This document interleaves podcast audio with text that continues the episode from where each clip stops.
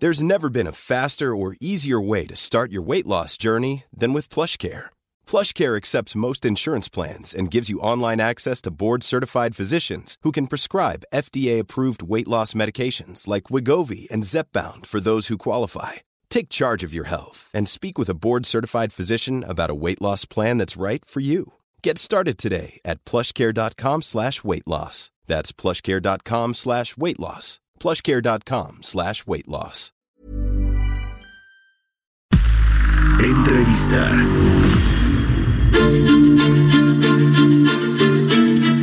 Y bueno, con la llegada del 2020 también llegó la creación de un nuevo Instituto de Salud para el Bienestar, se llama el INSABI que viene a sustituir el seguro popular, este que el presidente López Obrador pues ha dicho que ni era seguro ni popular o no, una cosa así. Y eh, pues es interesante todas las funciones que va a tener este eh, denominado Instituto de Salud para el Bienestar, que va a tener pues la cobertura eh, general de toda la población, quienes no tienen acceso a servicios de salud. Y al respecto vamos a platicar y me da gusto saludar en la línea telefónica a Miroslava Sánchez, diputada de Morena y presidenta de la Comisión de Salud de la Cámara de Diputados. ¿Cómo está, diputada? Muy buenos días. Gracias por tomarnos la llamada. Buenos días. Buenos días, no, pues este, gracias a ustedes por comunicarse.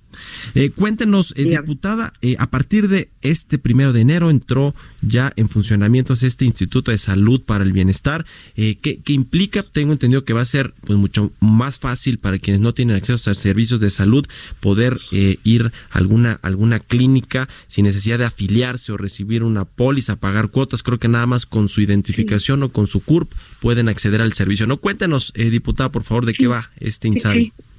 Efectivamente, la idea es que ahora con el con, el primero de enero que inicia las funciones de INSABI, eh, la gente que no tiene derecho a seguridad social, es decir, no son derechohabientes del IMSS, no son derechohabientes del ISTE, etcétera, y que eh, eran en su momento estaban afiliados al Seguro Popular, algunos, o sea, era un eh, más de 50 millones de personas que estaban afiliadas al Seguro Popular y había más de 20 millones de personas que no tenían eh, derecho ni al Seguro Popular. Entonces, toda esta eh, gente, toda, toda, la ciudadanía que no tiene derecho a, la seguridad social, puede acudir eh, a partir del primero de enero a atenderse por parte de INSABI a nivel nacional. Eh, ¿Qué necesitan efectivamente? Ya no se requiere estar afiliado, no se requiere registrarse, eh, no se requiere eh, pagar anualidad. ¿Qué es lo que sí se requiere? Presentar su credencial del INE, la CURP, el acta de nacimiento. Eh, ¿Qué otra cosa hay que precisar también? Que los eh, migrantes que van en trayecto también pueden ser atendidos en forma gratuita, este, de alguna urgencia o algún, eh, luego a veces los embarazos, etcétera. Eh, Que es importante también eh, que la gente sepa que no va a pagar, ¿verdad? este y que va a tener derecho a la atención médica y va a tener derecho a medicamentos. Eh, es importante eh, también que, que, que se sepa a dónde van a ir o a dónde pueden ir. La gente puede acudir a los centros de salud, a los hospitales generales, a las casas de salud. Toda la infraestructura de la Secretaría de Salud a nivel nacional estará funcionando INSABI a través de esa estructura, en lo que poco a poco vamos a ir este pues cubriendo las necesidades, porque la verdad es que sí hay eh, necesidades de infraestructura y de personal de salud eh, que se requieren para poder atender a toda esta población. Ese es el gran reto, ¿no? Porque el seguro eh, popular, pues, eh, tenía tenía este enorme reto que es de eh, que es ofrecer servicios de salud a la población en general, a los que no tienen particularmente acceso a la seguridad social. tiene hay un presupuesto, ¿no? De 112 mil, poquito más de 112 mil millones de pesos para echar a andar este este instituto. ¿Cómo se van a ejercer estos recursos, diputada? Y también cómo cuidar que efectivamente se se ejerzan, se ejecuten para los fines que se tienen presupuestados, que es eh, realmente echar a andar eh, eh, y, que funcione bien este Instituto de Salud para el Bienestar.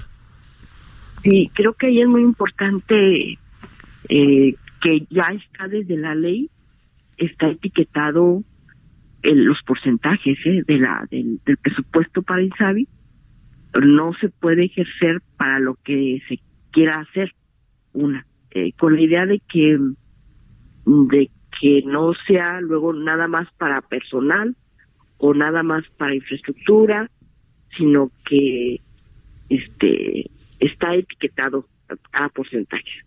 Una, dos, la efectivamente funcionará Insabi con los 74 mil millones de pesos que traía de presupuesto el Seguro Popular, más los 40 mil millones que se que se obtienen de la del fondo de, de gastos que en su momento era gastos catastróficos, ahora es el fondo de, de salud para el bienestar.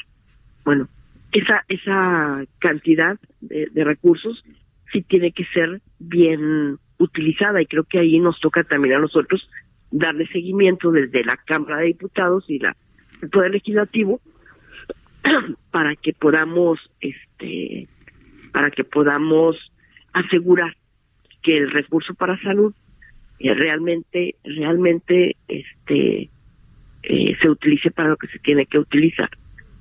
Y que eh, bueno en general creo que el presupuesto en este país sí había corrupción o sea sí sí sí existe entonces la idea es que este no haya corrupción. Bueno acá quien que cuide su su parte pero yo creo que en salud es inaceptable la la, la existencia de la corrupción una y dos la eficientar cada peso y cada centavo.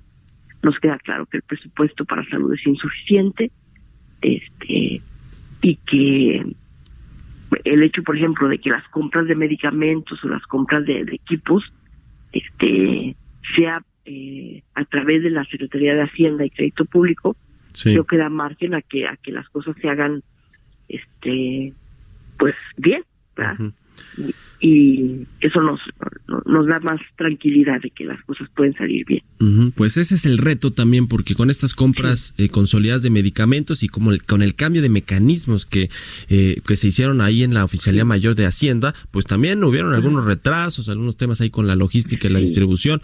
Y, y, hay, pues eh, tenemos, hay reportes de que en algunos centros de salud pues, no hay las, los medicamentos. Ese es el primer reto, ¿no? Que haya los medicamentos disponibles y que entonces sí la gente pueda ir a recibir tratamientos. Sí, es, este, está, estamos nosotros muy al pendiente de que de que las cosas eh, fluyan y de que se pueda cumplir con la ley, ¿verdad? Porque pues la ley marca de que de que lo que se tiene que hacer, ¿verdad? Ahora hay que en lo operativo las cosas también deben de, de fluir, ¿verdad?